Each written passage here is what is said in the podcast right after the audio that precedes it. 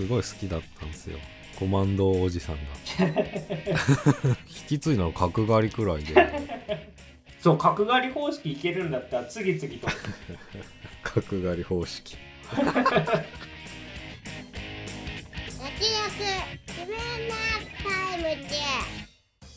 どうも慎太郎ですどうもそばです。この番組は映像業界で働く編集マンとアニメ業界に携わる構成作家が映画について話すラジオです始まりましたけども。はい。ということでニコラス・ケイジですね。唐突に。まあでもえ映画好きの方ならもう何の話するか分かると思うんですけど「マッシブ・タレント」って映画ちょっと見てですね。はい。まあアクションコメディですね、まあ、かなり面白かったので、まあ、おすすめというか。非常にメタ的な、まあ、本人役なんですよねほとんど。うん。なんか晩年昔すごい売れてた俳優の俳優のっていうかニコラス・ケイジのまた次映画とあのヒット作出たいぜっていう感じのニコラス・ケイジが普通に主人公みたいな 映画なんですけど、ほぼ本人役といううん、感じですね、本人ですねあんま多くは言えないですけどフェイスオフえ知ってます？え知ってますよ。もちろんもちろん知ってます。えー、ザ・ロック知ってます？はい。あのね なんか全体的に古いんだよな。ああ 言っちゃった。言っちゃった。NG ワードだっいや NG ワードっていうかまあそれを踏まえた上での映画です、たなるほど。うん、そういうまあそのリアクションはむしろ正解ぐらいの。いやでもねその2本知ってると爆笑必至なんで、うんなるほど。ちょっとぜひね見てほしいですね。なんかあれですねメタルギアの小島監督が公式サイトに推薦コメント寄せてて。いいなんか慎太郎さんが言いたいことをうんうん。をなんかコメントで、あのやられてるなと思ったんですけどちょっとあれだな。ネタバレになる気がするな。このラインは。なんかフェイスオフについてもあの小島監督なんか言及されてますね。ああ。そうね。まあそういったあのものをまあまあロードショーとかでよくやってたよね。そうですね。だから見てた我々が見ると、まあ、刺さるというか。そんな感じでしたああとペドロ・パスカルも出てるよ。なんかニコラス・ケイジすごい意地悪キャラで定着しすぎて。なんかね近年ね。まあだからプライベートでこう借金があってうんその仕事を選ばずにその借金返すためにいろんな作品に出まくった結果ちょっと意地悪キャラみたいになっうんたっていうのが僕の印象です。昔のアクションスターっていうよりはうん。近年のなんかいじられキャラでありちょっと愛されキャラでもある。みたいなあーまあねでもそういうのをなんか全部適当にやってたわけじゃなくねちゃんと本気に向き合ってたらしいけどね。なるほど。でちょっとニコラス・ケイジファンの人は劇場へまあ急ぐということで、まあワンスアゲインものでもあるし、おお熱いな。うん。なるほど。コンパクトであんまり話題に上がってなかったですけどいい感じでしたね。まあ爆笑でしたね。はいということで、えー今回の特集の方に参りましょうか、おい。えー今回特集するのは「ベイビー・ワルキューレ2ベイビー」です、あらすじをお願いします。えー腕利きの殺し屋千里真宙は教習所代金などの重なる出費に悩んでいた。同じ頃殺し屋協会アルバイトの有利誠兄弟も金に困っていた。ある日兄弟は千里と真宙のポストを奪えば正規クルーに昇格できるという噂を聞き彼女たちを襲うのだがという内容になっております。おいといったところなんですけど。はい。えまず一つ目一作目をちょっと軽くお話ししますか。そうですね、一作目のちょっと感想みたいなところを、えーっと最初に述べていきたいんですけどまあアクションもすごかったですよね。これは多分誰もが認めるうん。ところだと思うんですけど、そうですね。しまあ簡単に言うまあとジョン・ウィック的な。ね日本でもできるんだという感じで僕はでも特にすごいなと思ったのがやっぱ真宙が目立つじゃないですか。うん、うん結局まあねその格闘に関してはね。そうなんですよね。でもちゃんと作中では千里も対等なキャラとしてあの存在感があるというかうん。真宙はその肉弾戦とかまあアクション担当だとしたら千里は結構武器を使うんですよね。うんうんそこでなんかそれぞれのキャラの積み上げができてるところはなんか設定としてうまいなと思いました。うんうんまあでも劇中その2人で直接やり合ってもでも別に千里がなんか遅れ取ってるわけでもないっていう、そうそうそう。うん、まあ初見の時全くその2人になんか差がある風には全く感じなかったしうん。うん。まあとにかくいいコンビっていうのも一つポイントですよね。そうですね。うん。あとはなんていうんですかね、まあ、殺し屋っていう職業に対するうんうんそのフィフィクションなりのリアリティがちゃんとあって。うんうんこう設定が細かいんですよね。うんうん。こう殺し屋協会があってみたいな。うんうんうんまあだからそこまでだったらまあ別によくあるんだけどなんかうん。なんかバイト感覚 なんですよね。殺しが。そうですね。そう愚痴愚痴りながらなんか板挟みに遭いながら。なんか 軽く軽い仕事の感じで殺しやってるっていうところもまあ、まあそれはそれで新鮮でしたそうですね。なんか基本コメディとしても見えるバランスになっててなんか本当にたわいもない話を延々としてるんですよね2人。はうんうんうんうん。そうナンセンスの掛け合いがね。そうそうそう。結構尺使う。だからそういうギャグシーンとかも面白かったしあとまあドルガバの香水ですよね。エイトむっちゃいじってんなっていう。ーん。のとか、まあ一作目はそれ一発でね鮮やかだったよね。もそうでしたね。いや綺麗に落ちてるなって。う大爆笑でしたねあれは。貯めて貯めてね。振っといて振っといて。そうですよね。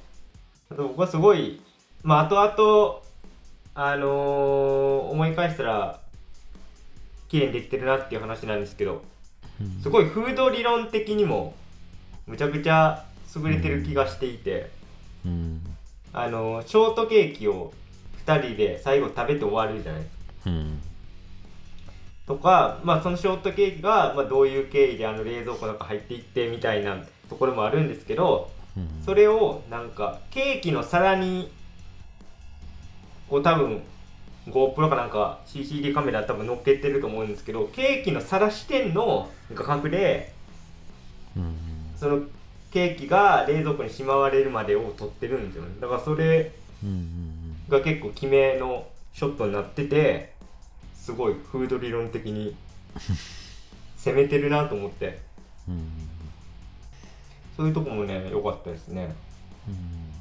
ただちょっとまあ仕方ないんですけど苦言を呈したいところもあってうん。あの特に最初のコンビニのアクションシーンがそうなんですけどうん録音とアフレコのレベルがちょっとやっぱきついなっていうのはもう引っかかりましたねぶっちゃけ。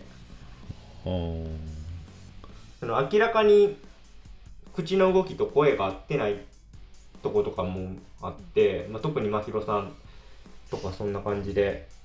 うんそれはちょっと聞きづらかったですね。まあ仕方ないんですけどインディペンデントでやってるんで。うん。まあ血しぶきとかもね CG で後からつけたりしてね。そうですね。工夫してやってるなとは。まあ工夫してはやってるけどね。うん。大変そうだなっていうのもあるはある。そうなんですよね。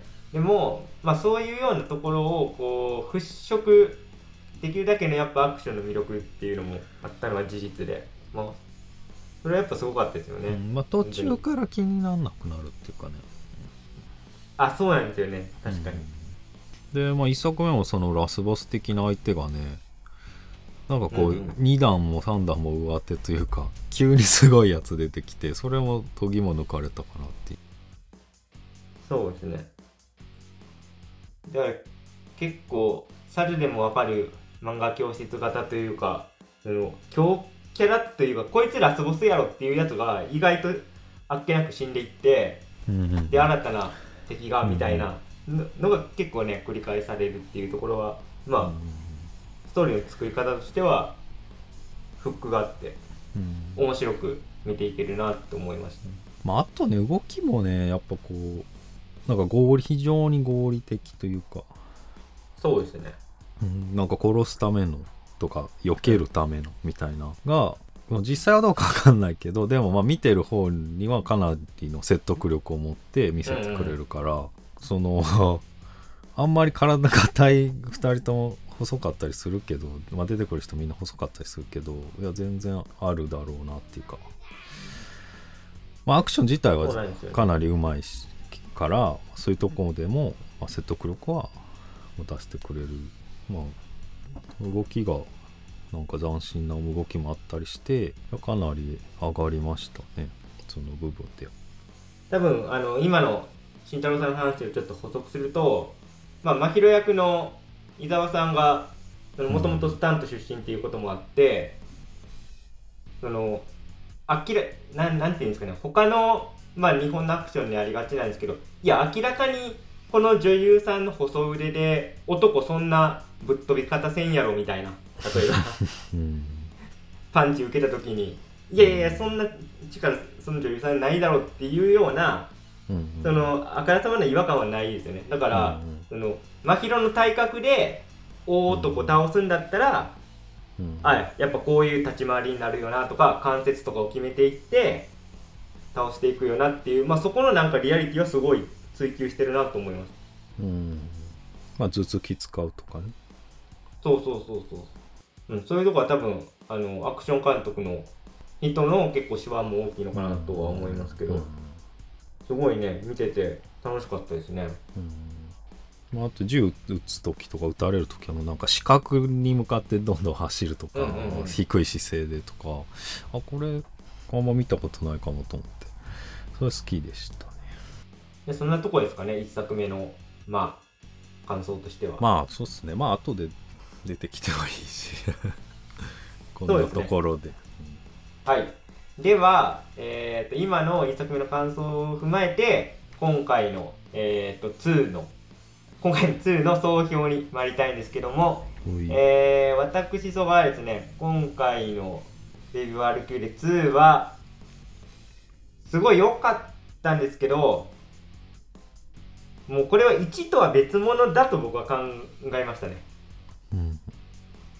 なんていうかまあ明らかに、まあ、監督も1の延長線上に作ってないしもっと言うとその前作の主人公2人が、まあ、スピンオフ的な感じですらあるというか、まあ、かなり今回出てくるその殺し屋の兄弟2人っていうのがウェイトとして大きいですよね明らかに。だからこのバランスっていうのは本当に脚本段階から意図的にやってるしすげえ爽やかなんですよね。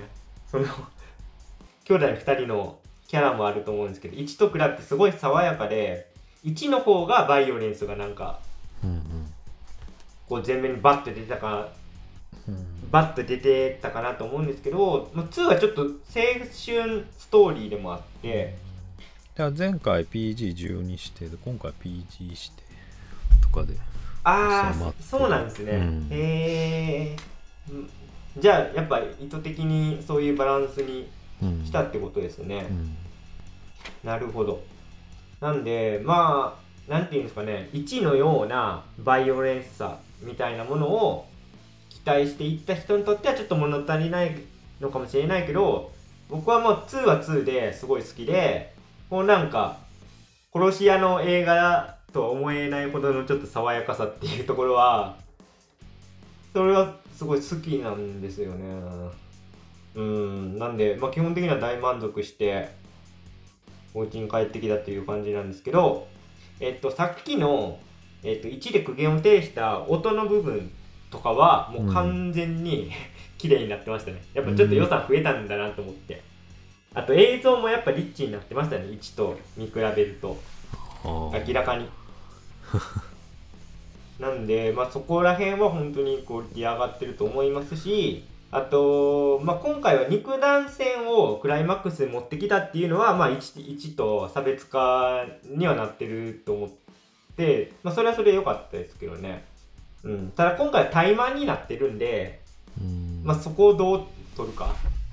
うん肉弾戦っていうのは前は銃も使ってた、銃でやってましたよね。ああそうだ今回は本当に近接戦っていうところで、まあそれでしか表現できないようなその臨場感みたいなのが出てたと思うんで僕はすごい良かったです。うん。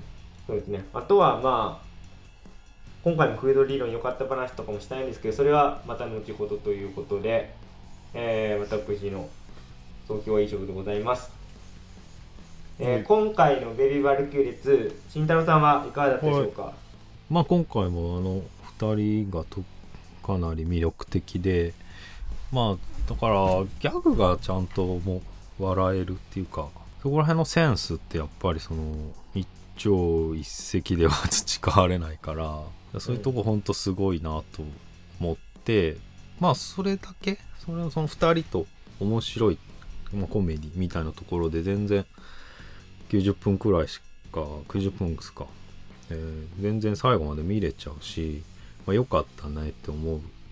まあそれが表面上第一層だけでも全然うん。いい映画だなと思うしまああの2人っていうのがちょっと混沌とした邦画界に舞い降りた天使のような感じで僕は思ってるので。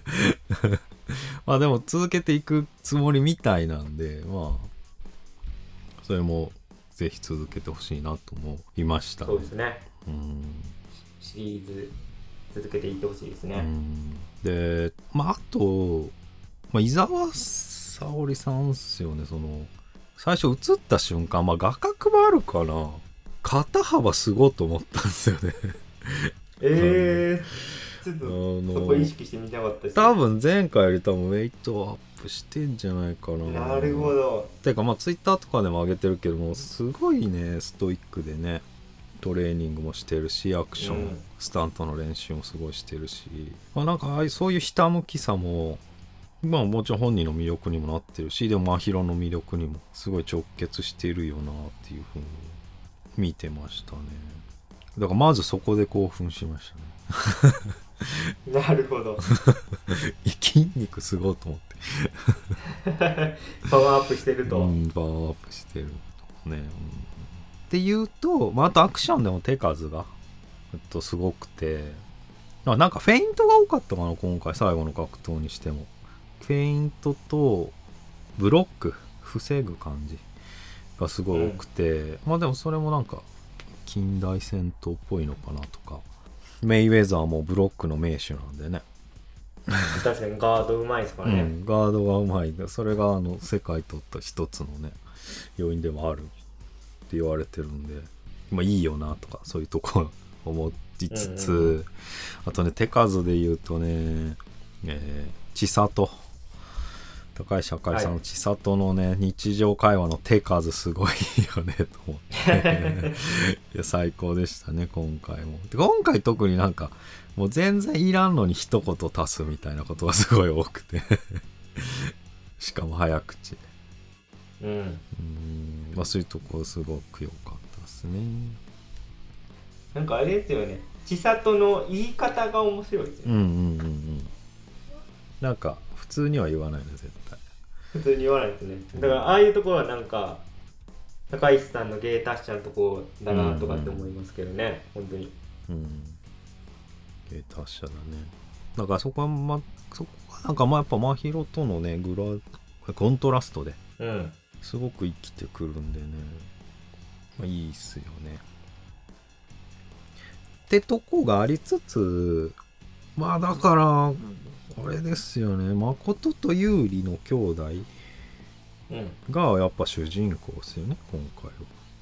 そうですね。うん、まあだからあの兄弟とあれ高木さん？赤木さん？赤木さんだ。赤木さん。多分。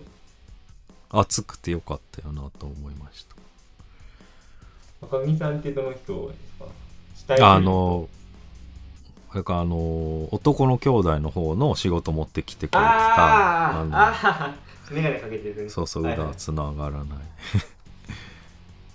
でもなんか俺たちでやったろうぜみたいなさ。確かに。まあそこから兄弟の良さにつながってくるみたいな。うん。だから千里と真宙がね最後はなんかむしろ敵ぐらいのねバランスで。そうね。ラスボスがうん、あの二人って感じでしたよね、うん。バランスとしては。って感じでなんかまああのー千里と真宙なんか甘やかさないっていうか、うん。今回も可愛くかっこよく仕上げました。みたいなだけで終わらないあたりはうんなんか気概を感じましたね。監督の、うん。そうですね。うんでまあざっくり言うとそんなんすかね。はい。じゃあですね金太郎さんが言ってた手数の多さみたいなところで言うとまあ明らかに1よりそのいろんな小ネタ増えたじゃないですか。うんうんでまああの UNEXT さんつながりだと思うんですけど花束みたいな声をした。う んあ出た。もう行っちゃう。い話きなしたり。り。いきなり。まあ今回の香水だよねそれは。そうですね。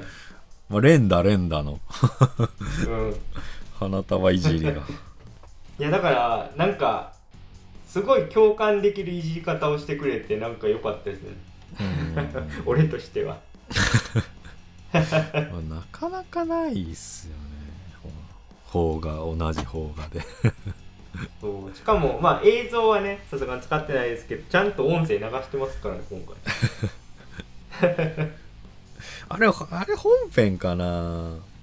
それもアフレコなのかなとか一瞬疑ったりもしたけどね。あーでもどうわざわざ？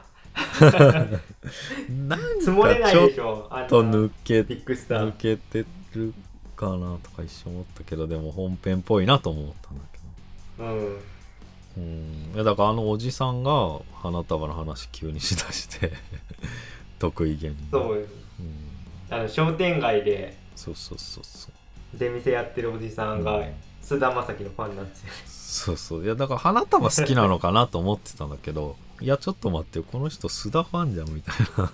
そう。いやだからあのジャック・パーセルいじりあったんすけど、うんだから俺その話出た時曽我君のこと思い出してた。曽我君トラップにかかったなと思った。かかってましたね。完全に。ジャック・パーセルの話めっちゃしてたじゃん曽 網にかかってました完全に。網にかかってたよね。いや俺はそこまで想定してあんまあの回でジャック・パーセルは言わんとこちょっと思ってた実は いやもう意気揚々と言うてました。だからそれを言う人をいじってたもんね今回はね。そうそうそう。いそういう、うんん、いやこれ。やそんなん言ったらもううん。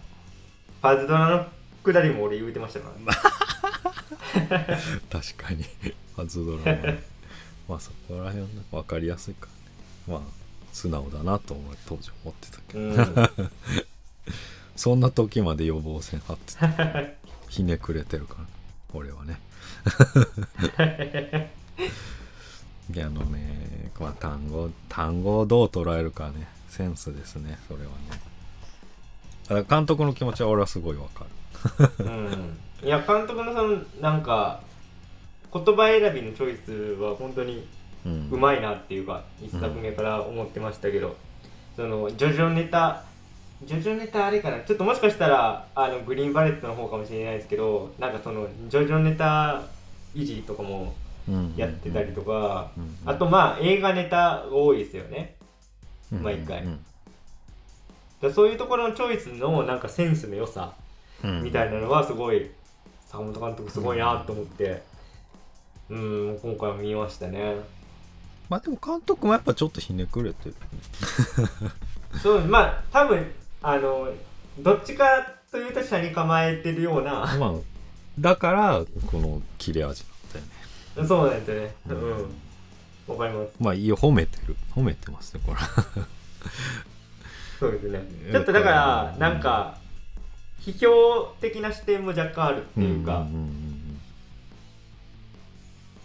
結構あるあるネタで終わってないみたいなところはうんうんすごいありますよね、うん。そう。層が深いよね。批評的な視点を批評してるか今回は そう。あとねおにぎり100円のくだりねめっちゃ笑ったわ。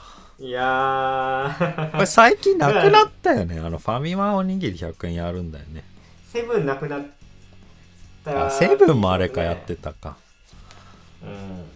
セブンそうか連休とか。だからそのねうん。あれ？おにぎりのくだりって2でしたっけ？1でしたっけ？いや2だねそれは。2か。でソーセージおにぎり選ぶじゃんって言われて、いや俺図星すぎてもう笑っちゃった。あのあのね死ぬほど食べたあのソーセージおにぎ あの申し訳程度に海苔で巻かれてるんですりそうそうそうそう。で、ま、マヨネーズめっちゃ入ってて。そうそう すんごい体に悪そうな。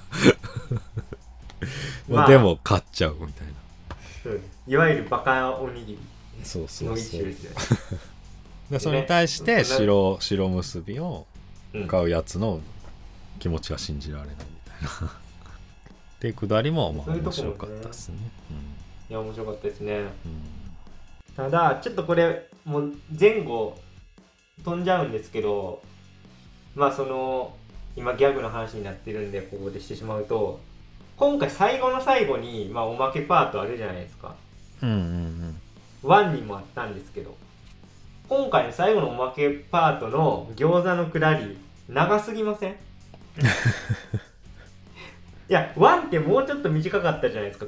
2引っ張るなと思って餃子のくだり、うん。うん、そこは個人まあこれ俺の意見ですけどちょっと長かったかなと思いましうん うん。たなんか終わるタイミング結構あったと思うけどあまだ続けるんだみたいな。感じに思っちゃいましたね。尺の使い方ね贅沢だよね。まあだから中盤だったらでもあんま気にならなかったかも。うん。ってそうかもしれい。うとこだよね。そうですね。そう言われたらそうですだから最後の最後に持ってきてるからちょっとなんか長いなと思っちゃいましたね。うん。うんまあ多分サービスうんうんうんシーンで入れてくれてるから、まあファンとしてはあればあるだけまあ基本的には嬉しいもんだとは思うんですが。まあ、ちょっと兄弟に感情移入もしてきてるみたいなとこもうん。あるかもね。そうかもしれないです。うん、うんまあ、そっちもいいキャラだったからね。そうですね今回は特に。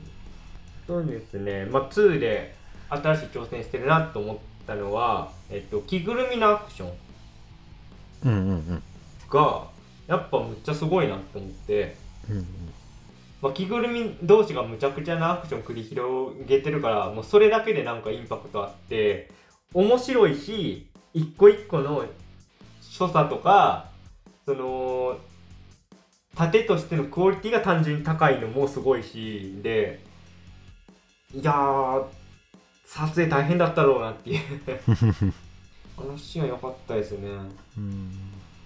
まあ、あと着ぐるみの中の顔でね、顔演技がね挿入される、やってましたね今回は。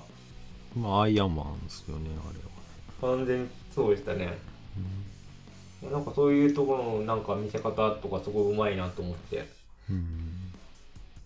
もうかなかなり好きですねあの 二人が着ぐるみで。うん戦ってるとこは。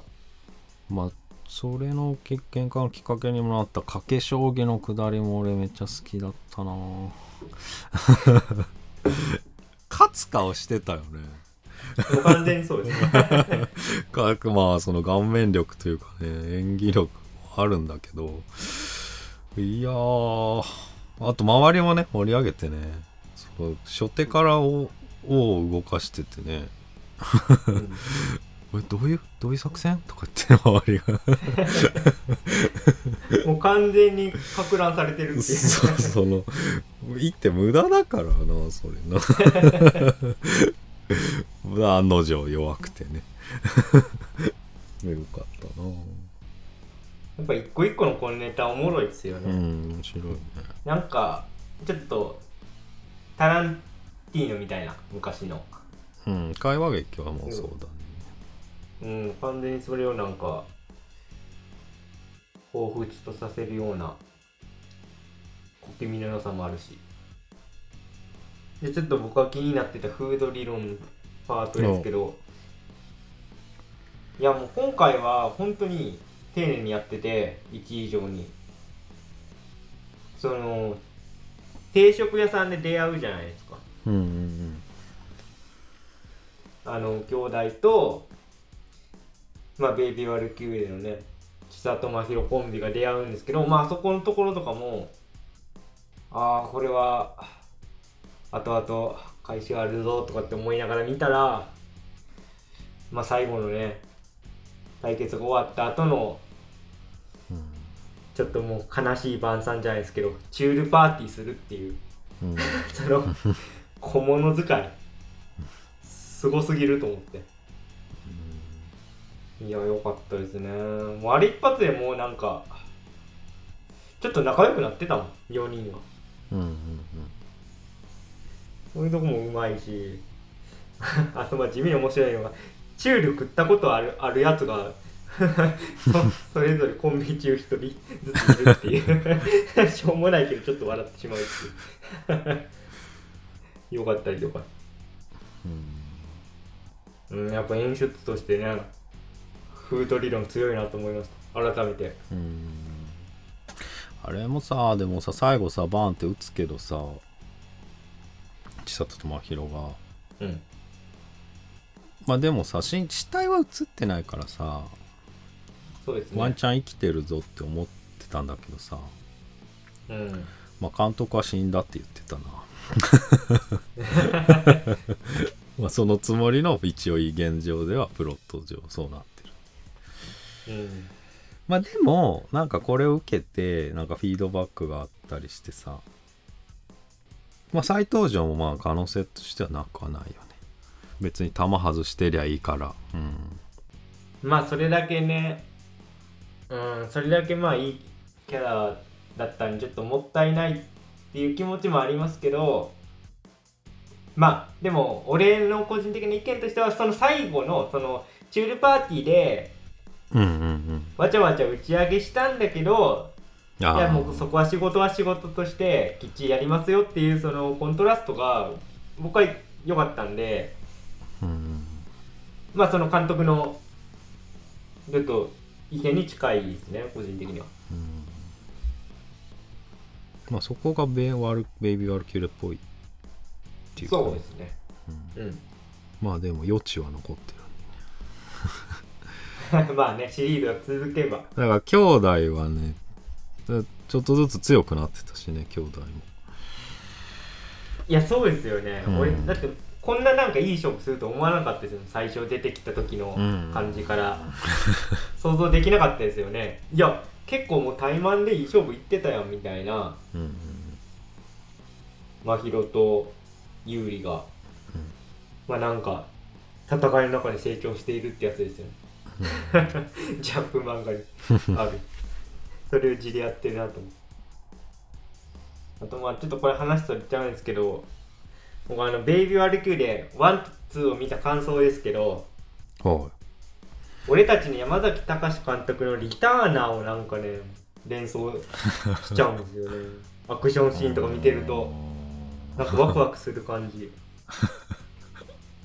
ほちょっとあれかもしれないですけど解雇中が過ぎるかもしれないですけど。ちなみに「リターナー」の主演は鈴木杏と金城武さんっていう。時代を感じる。いやいやいやそんなことなくないですか？金城武史確かに。確かに映画は今あんまりか。そうですね。金城武さんと鈴木杏さんのお二人っていうのはね。そう考えると鈴木杏さんすごい若い頃から売れてるっていうああでもそうだよね。それがすごすぎるんですけど。まあちょっと完全に打足でしたけど。まあなんかでもこういうアクションに挑戦するような作品っていうのは本当うん。無条件に応援したくなるなと思いますね。ね明らかにこう工夫でなんとかやってやろうっていうそのクリエイター魂みたいなところがやっぱうんうん。見ていて熱いというか。ちょっとまあメタ読みですけどそのスタッフさんのい意図とかをこうね、感じ取れるというかアクションシーンから、そういうところがやっぱベビー・ワルキューレのシリーズとしての良さなんかなとは思いましたね。2作、ちょっと続けてみた。今の雑感としては。まああとさ 2, 2作とまあ通底してさやっぱちゃんとしてたなって思うのはさなんかうーんなんて言うんだろうな。フリーター感っていうかさあの、はい。すごいなんかコンビニユーザーっていうかあんまお金ない感がすごいあの端々生活感とかねっていうのかな、端々から伝わっててでギャグもなんかもうそれにまつわるっていうかちゃんとツリー化しててなんかそういう世界観の情勢みたいなものが、まあ、一貫しててそれもいいよなって前から思ってたんですよね。うんうんうん今回もさその定食の値段の壁みたいな話するけどさ もうそれは思ってないと絶対書けないあの 文章なわけなんですよね。う んこれもうもう一つ上の定食行きたいなとかさ。まああるわけですよそれは。で吉野家行ってもさ。はい。若い頃おっしゃる通り。にね、うん、なんか足したいなとかさ。なんかそういうねなんかこうヒリヒリするようななんかお金の話っていうか生活の話食べ物の話だったりは。本当にねリアリティあるなって思ってるんですよねずっと。だからそれにつな100円おにぎりもそれにつながってくるし。いやもうその通りでそのワンの方のメイド喫茶で働いてる先輩のうんうん。いやコンビニで300円そうそう。とか 1000, 1000円でこういうみたいなところの金銭感覚うんうん。とかあとまあ300円あったら牛丼食えるよねみたいなところのすごい庶民感そうそうそう。地に足ついてるあれもねすっごい痛いぐらいねわかる。あのサンドイッチね。高いんだよな、そう。わかるっていうね。腹持ちの割にね それはね先輩の言う通り300円出してサンドイッチ買うんだったら牛丼食うよねっていう。うんうんそのやっぱね金銭感覚ですよ。うん。うん信頼できるなっていう。お金ない人しか書けないですよね。セリフの一行一行にすごいコストがかかってる気がするわ。うん。日常生活の中からこううんひねり出してますよっていう。うん。まああとはあれですかね。お腹打たれた人。はいはいはい。最初にの、まなんか今回すっげえセリフもらったセリフっていうかセリフはいいんだけどかなり圧を感じる演技で。田坂さん。頑張ってましたよね。田坂さんね。前はなんかボソボソっとなんか嫌な感じみたいな。まあそれが良かったんだけど。う,、ん。うん。いやだからキャラ編すごいなぐらいちょっと思っちゃったな。それはありません。ねデジローがやっぱね、うん。全然ワンの時と比べたらうんうん本当セリフ量が違うというか。うんうん。もう慎太郎さん言ってましたけどワンの時は本当にちょっと嫌ごと言って去っていくぐらいのうんうんバランス感でしたもんね。うん。それが今回は本うん。がっつりストーリーに絡んでくるんで。まああと、まあ、今回結構明らかになってきましたけどその殺し屋サイドにもいろんな規則とかがあって、うんうん。まあ、それはそれで結構なんかカチッとしてるんだなっていうところが、うん。まあ、今回会話見れてそこは興味深かったですね。うんうん。い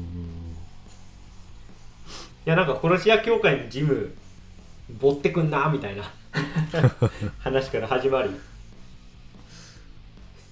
いやでもいろいろね本当に。いやそれは請求書見なかったお二人がみたいな。いやまあ確かにこれ結構あるあるなんやろなとかっていうジムの会費でいっぱい取られてしまう人の。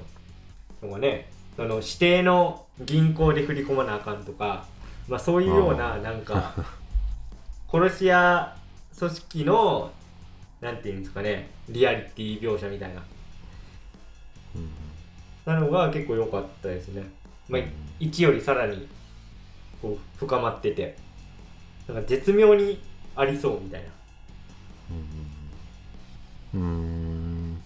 まあでもなんかでも謹慎中のさなんかあれしちゃダメこれしちゃダメっていうかさなんか実際のなんか殺し合いの中においてはまあ結構それなんかリアリティはあんまないなって思っちゃったかな今回。うーん。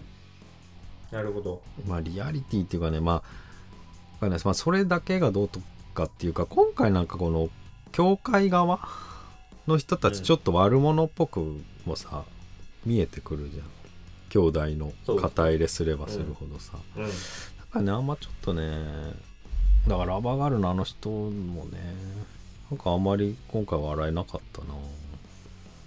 だから座敷のシーンもさまあギャグやってんだけど片や兄弟はさ命かかってるわけでで赤木さんも殺されてるわけで、まあ、結構複雑なシーンだったねあの旅館みたいなシーン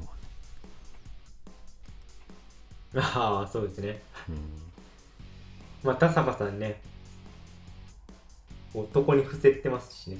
うんまあでも生きてたからな まあそうですけど。うーんでも僕はちょっとまあ慎太郎さんと逆ですね今の話聞いてたら。まあその物語上の妖精としてその千里と真宙からなんてパワーを奪うっていう、まあ、展開が必要で、まあ、そのためのもっともらしい理由として、まあ、ああいう謹慎処分っていうのをしてるっていうのは分かるんですけど、まあ、ちゃんとなんか、そのありえそうなペナルティというか、そういうフィクションなりの実在感みたいな、まあ、僕はそそれがいい線だなと思ったんでうん。この逆に世界観が広がってるかなと思ってその、設定することによってなんでまあでも見方を変えればそこがノイズになるってことですよね。あの兄弟で肩入れしてみればちょっとなんか。うーん。まあ教会の存在と、まあ、あと規則のまあ今2つの話になってるけど、まあそいやまあちょっとギャグっぽくもだからギャグとして入れてたりするから、まあ、今回だからちょっとギャグ寄りかなと思って前よりかは。規則みたいなものが、うーんそうか。うん。なるほど。なんかこれしこれはしていいけどこれはしちゃダメとか。まあなんかなんかあんまり別にうん。なんだろう。まあ謹慎は謹慎でいいんじゃんみたいな思っちゃっなるほど。僕はなんかそのふた再び千里と真宙にこうパワーを取り戻す道筋としてその、まあ、掃除屋の、えっと田坂さんの、まあ、助手の宮内さんっていう、まあ、今回の新キャラですよね。ギャルが。たうんうん。あの2人に依頼を出すっていうのは、まあ、筋は通ってて、まあ、そこは流れとしては別にそこまで違和感は思わなかったかなと思って。うん見てましたけどね。ちょっと分かったのは僕は、まあ、結構好きなんですけどそこまで兄弟に感情移入もしてないかもしれないです、うん。まあ、いいキャラではあるが、うん、もうもうちょっと俯瞰で見てるかもしれない。まあ、まあ監督も言ってたけど、まあ、そっちに振りすぎないようにしてってだからいろんな見方の人が出るみたいな作りにしてるって言ってた。うん。なるほど。えだからあとねラバーガールの人のもうね演技は 俺あんまりなんですよね。なるほど。なんかもうよく見た。昔よく見たなっていうシュールテンションからはあんま抜け出してないなっていう。うん。ちょっといまだにその上下関係というか相関図があんまはっきりしてないんですけどうん千里と真宙にそのラバーガールの人が演じてる、まあ、スサノさんが振ってるわけじゃないですか、うんうんうんでさらに上もいいますよね。そのスサノさんに振ってる、うんうんうん。いるはずなんだけどね。うん、だ今回そこら辺がまたさらによくなんかぼやけたというか。それはそうなんですよね、うん。おっしゃる通りで。さらにぼやかしたみたいなね。なんかその殺し屋協会の中の殺し屋みたいなのが、あうんの兄弟の始末に動いてるみたいなことをセリフとしてあるんだけど別になんかそいつらが動いてる気配っていうのは全くないというか、うんそこはちょっとなんかあもうオミットするんだっていうのはちょっと思っちゃいましたね。まあ物語の展開上なんていうんですかね軸をぶらさないために千里と真宙とあの兄弟2人のこの4人の話にするんだっていうことでまあ今の構成になってるとは思うんですけどちょっとなんか思わせぶりだけで終わっうんちゃったのは残念かなと思います。だからスサノさんとあの撃たれた人とかうん。のくだりはまあ結構長いゆえにその土台があんましっかりしてないみたいな。ことで、うん。それはちょっと感じましたね。うん。前よりずっと結構出るからね。うんそうなんですよね。まああとなんか服装変わってるような死体処理班の2人ね。まだあのアウトドアな感じで。うん何も言わなかったけど もうちょっと一作目は作業着感ありましたよね。作業着感だったよね別に、うん。うん。確かに。なんかまあ意図はあるんでしょうね。あそこまで意図的にあからさまだっ変えてるという。たもん。ねそうですね。俺高石あかりさんがねインディゴラエンドの PV 出てるんですけどへえなんかちょっとたまたまこの前見つけてなんかはい。女の人もう一人とまあ女の人二人出てくる感じで、まあ、高石あかりともう一人出てて、なんかユリっぽい感じ。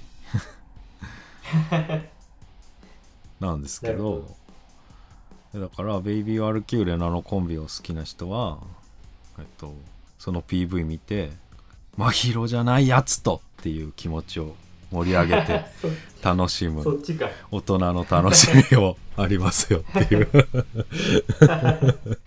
だいぶこう裏笑い的な。裏笑いなの？ハイハイコンテキストの楽しみ。方まああの今回ね2人のゆり感っていうのは明らかに増してましたね。1から比べたら。うんそうだっけ。うん。だってもう結構もう通過の関係になってたじゃないですか。うんまあ前はねルームシェアの。かなり喧嘩してしてたっていうか、ね、そうですね。今回はちょっとまあ小競り合いみたいな。うん。本当に確立してましたよね。2人の。関係性っていうのは。まあそんなんすかね。はい。えー、っと、まあ、坂本監督の制作ペースは相変わらずハイペースで来てるんですけど、まあね、ベイビー・ワルキューレで見ると、2020年が第1作目で、23年が、まあ、2作目なんで、まあ、3年ぐらいで来てるっていう感じですかね。うんうん。まあ、間にグリーンバレットがうんうん。2022年にあるんで、まあ、かなりハイペースで来てますよね相変わらず、次はまだ決まってない。そうですね。うん。なんか2の制作決定って結構早かったですよね。1公開してから。